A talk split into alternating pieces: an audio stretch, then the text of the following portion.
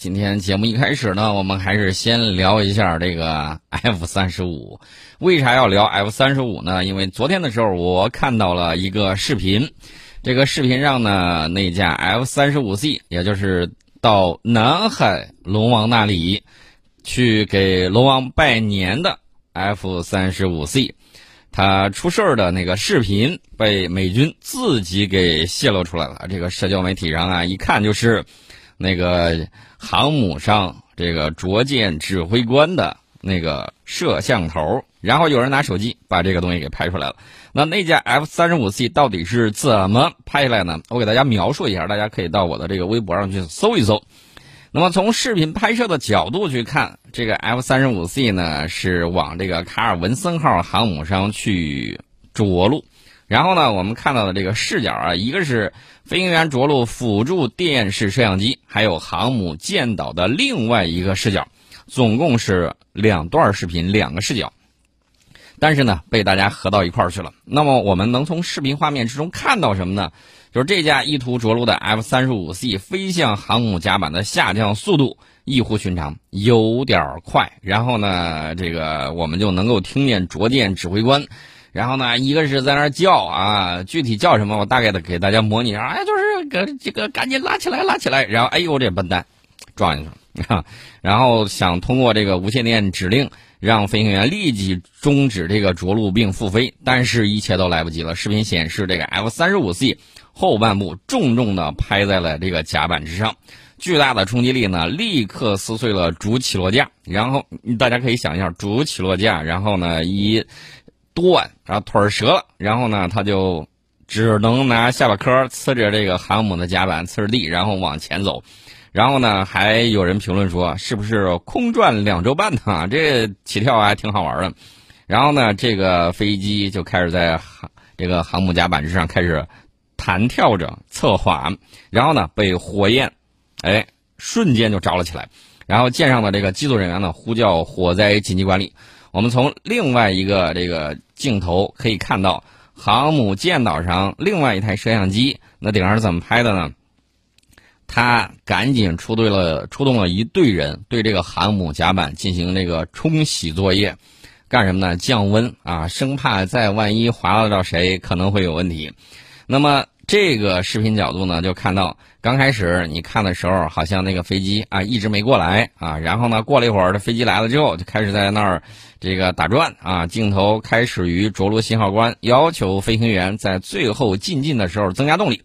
当这个战机在甲板中部降落失败，一侧一路侧滑啊，基本上是属于一路火花带闪电，然后就被这个火焰吞没的时候，飞行员嘣一下跳伞了。这个 F 三十五 C 呢，随后拖着巨大的浓烟和火焰，沿着航母的这个斜角甲板，跟我们预测的一样，从左舷直接掉入了南海。虽然只差了一点点就撞到周边其他飞机啊，但是仍然有一些燃烧的碎片呢，飞向停在甲板上的其他飞机。航母上的紧急救援人员呢，迅速介入并且灭火啊，对着这个甲板是老一顿的的这个喷。那这段视频呢，显然是从美国海军内部泄露的这个视频啊，肯定不是我拍的，这个大家放心啊。最早呢是发在美国社交网站上的，随后呢迅速扩散开来。那么尽管视频的发布者并没有透露具体来源，美国海军也没有确认这个视频的真实性，但是报道认为。该视频与迄今为止外界了解到的 F 三十五 C 坠毁事件细节完全一致，具备非常高的可信度。哎，所以说呢，这个视频大家不用把它当成愚人节的这个玩笑啊，我只能这么讲。视频属实的话，那么这架 F 三十五 C 的坠毁跟我们之前猜的那个拦阻索断裂，然后呢跟八爪鱼一样了随意乱抽不太一样。那从舰上人员的反应看，也不像是突发的什么撞鸟事故。更像是什么呢？就是飞行员自己可能疲劳驾驶或者怎么着，进近的速度有点高，然后往下呃就是下滑了，角度也有点问题，然后呢直接就拍到了甲板之上，那跟大部分跟我们猜的还是比较像的啊。那按理说，你说这个能飞 F 三十五 C 的飞行员应该都是美国海军资深的老鸟了，为什么在降落之中啊出现了这么相对低级的事故？难道是在我们周边耀武扬威、连日演习疲劳所致，还是怎么着呢？这个事儿我就不清楚了啊，具体原因等五角大楼调查结果。不过另外一方面呢，大家也注意，美国海军之前说了啊，一定要守口如瓶啊，不准这个往外泄露啊，什么之类的。但是这个大家看到社交网上。既有 F 三十五 C 泡澡的照片，又有降落前的视频，以及这次降落起火的视频，证明美国军方的保密意识啊，也就呵呵哒吧啊，大概也就是这么一个情况。那么美国还打算继续玩吗？我不太清楚他打是否打算继续玩啊，但是我觉得就这个样子，好像有点说不太过去吧。美国海军呢是准备打捞坠海的 F 三十五 C，然后日本海保呢发出了一个航行警告，直接泄露了坠机的位置。不过大家不用太担心啊，这个东西怎么讲呢？我只能这么说啊，这个东西真是要捞的话，捞一点碎片就可以了解。这个不是过去那个年代，过去那个年代我们有完整的 F 四啊，美国的鬼怪式战斗机。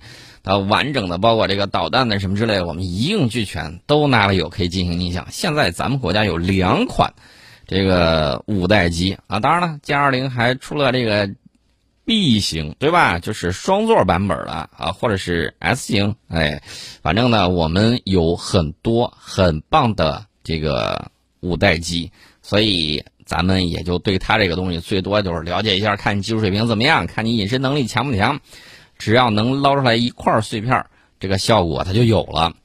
呃，外交部说了，我们不屑于去干这个事儿啊。我还是提醒一下南海的渔民朋友们，发财的机会来了，捞上来一片至少五十万啊。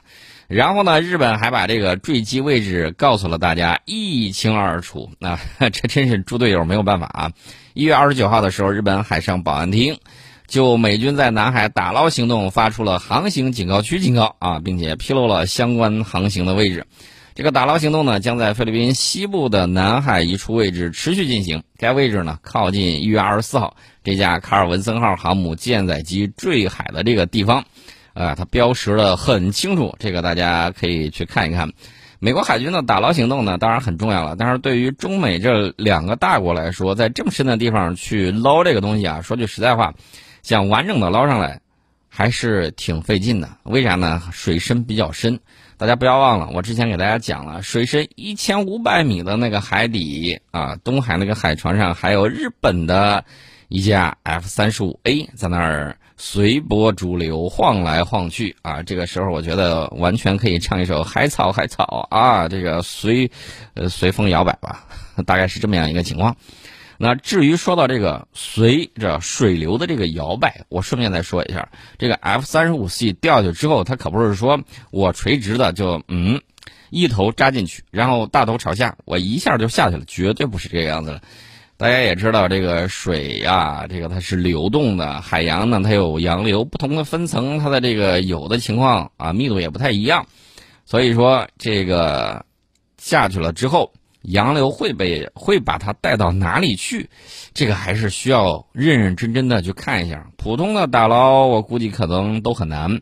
如果说像那种深海潜水器啊，这种深海的无人潜水器下去之后啊，抓上来几片或者确定它的位置啊，这个还是有希望的。哎，我现在在纳闷一个事儿啊，你说这个隐形飞机它在天上隐形。在水里的时候，这个声呐去探测它，还是使用那个雷达去探测它的具体位置呢？呃，这个我不太了解啊，会不会哎探测来探测去探测不到呢？如果用雷达的话，这个我不太了解具体的情况，大家不妨在评论区的时候跟我们聊一聊啊，谁了解可以跟我们说一下。这个打捞行动呢要继续进行，然后呢，据说还是要折腾好几个月的这个时间，哎，这个就慢慢折腾去吧。这个日本呢，当然了，在新年到来之际，还干了另外一件事儿，就是他的那个 F 十五战斗机啊，专门听说是涂成老虎样啊，这个变成了纸老虎啊，现在是水老虎。他在日本石川县的航空自卫队小松基地起飞啊，在一月三十一号傍晚起飞之后，就从雷达上消失了。当时有消息说，这个飞机上有俩人。然后呢，日本防卫省表示存在坠机的可能性，正在确认失联事件。这是当时的情况啊。日本怎么说呢？他的这个自卫队啊，他有秉承了这个当年二战时候日本鬼子的有一些特点，就是向来是报喜不报忧。一般情况下，当你听到他的新闻说，哎，这个飞机出了问题，然后人员受了轻伤或者人员没事儿啊，这个大概率你就就会觉得这个可能是真的没有啥事儿。如果他一旦说啊，这个飞机可能坠毁，没有人员消息，大概率你可以认为。飞机也有事儿，人也有事儿。当时我就是这么猜的，然后呢，我也是给朋友们这么说的。后来果不其然啊，现在来了这个新的消息，就是这 F 十五顶上的一等空佐啊，就相当于我们这儿的这个上校军官，后座还有一个这个一等卫啊，那卫官。啊，上尉，这前后一个武器操作员啊，一个是这个飞行员，然后这个飞机呢就不知道怎么回事也到东海去了。难道是为了策应一下啊？策应一下那个谁？F 三十五 C 去南海龙王那儿拜年，现在他到东海龙王这儿来拜年，这个事还是挺有意思的啊。哎，只打算吟诗一首：梅此心扭去，新牛啊。雁归人胡来，已过长夜当破晓，红日照旗开，千山鸟飞还，百川鱼赴海。任尔西风知罗网，待我东风采。大过年的这么喜庆啊！这个有人过来磕一个头，然后又来磕了一个头啊！大哥大嫂过年好，是这个意思吧？呃，这个就比较好玩了。那么说完这个美日，现在韩国也是瑟瑟发抖，为啥呢？韩国的四十架 F 三十五 A 去已经全部交付，但是呢，处于停飞状态，吓人呐！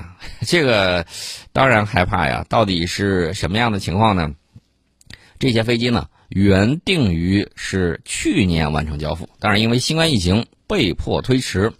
尽管已经完成了飞机的交付，但是呢，这个在一月四号的时候。韩国空军一架 F 三十五 A 正在训练之中，因为航电故障无法放下起落架而紧急迫降，因而呢，这个韩国空军的全部 F 三十五 A 战机现在就处于停飞的状态。这个 F 三十五 A 呢是美国空军的常规起降型号，F 三十五 B 是短距垂直起降型号，F 三十五 C 则是航空母舰舰载型型号。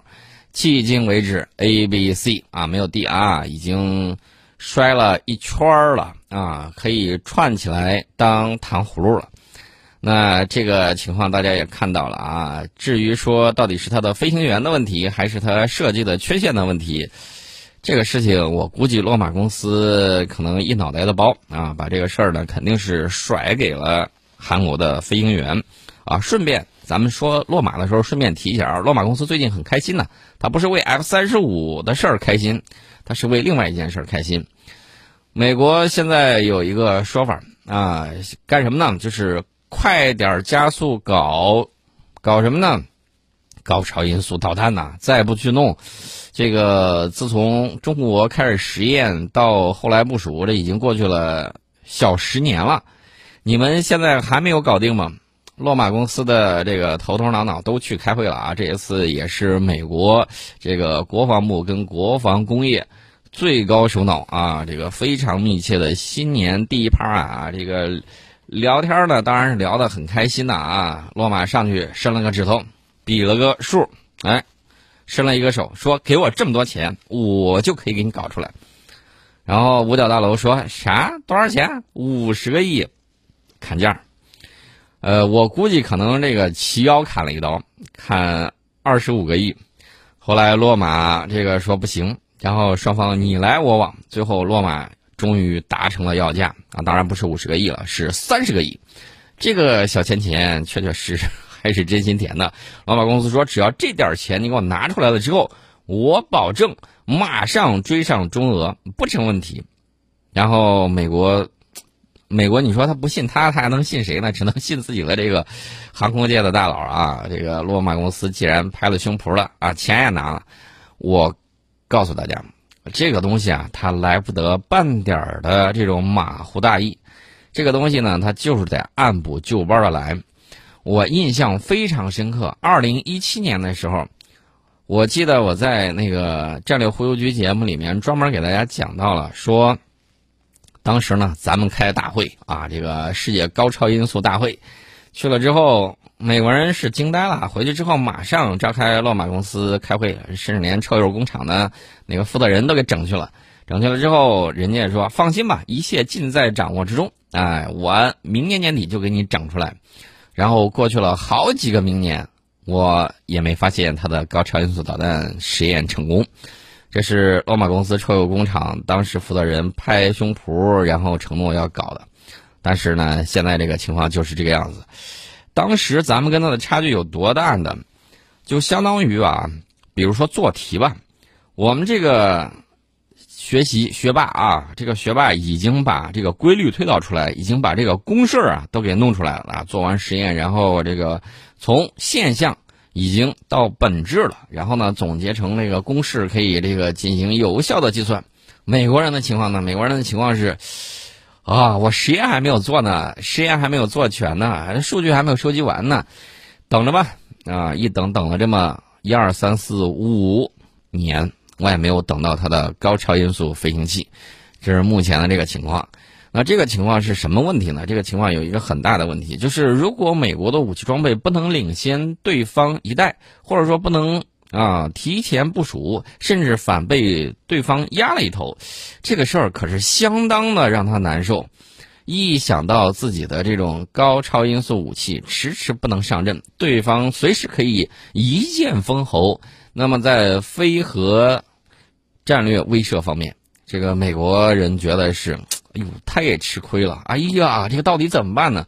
夜不能寐啊！为什么呢？这个亏心事儿做多了，他老担心别人那么对他啊，所以说呢，他就一直很担心，这是他担心的情况。咱顺便给大家说一下，当然了，他担心的事情还有很多。咱们在联合国专门提了一个东西啊，就是咱们禁止人工智能这个东西用在军用机器人上。你说这提案多好啊，对吧？防止将来出现机器人杀戮人类的这种情况。不好意思，被他们给否了，直接给否了，把这提案给否了。否了之后，我我只能这么说：将来出任何这个情况，都由你们负责。人类一定要记住。是美国带头把中国提议，这个不要把这个人工智能军用机器人用在战场之上的，他把这个对全人类至关重要的提案给否了。我估计可能再过几百年啊，这个科技更加发达的时候，会不会有人穿越回来说，都怨他，就跟那个终结者一样，啊，到时候冤有头债有主，谁否的你去找谁去。啊，这个事儿我可是给大家顺顺嘴说了一下啊，提醒一下，这事儿其实是很吓人的。呃，这延宕了四年之半之后啊，美军的这个福特号航母计划今年秋季开始首次部署。那具体说，这个印太的双支柱战略能否撑得住呢？我们看美军在南海的这个事故频频，再加上有一些小弟相当的不给力。我想在广告之后吧，广告之后我们跟大家再好好聊一聊这个事情，因为这个事情呢，说句说句实在话，我是觉得有点儿不太看好他。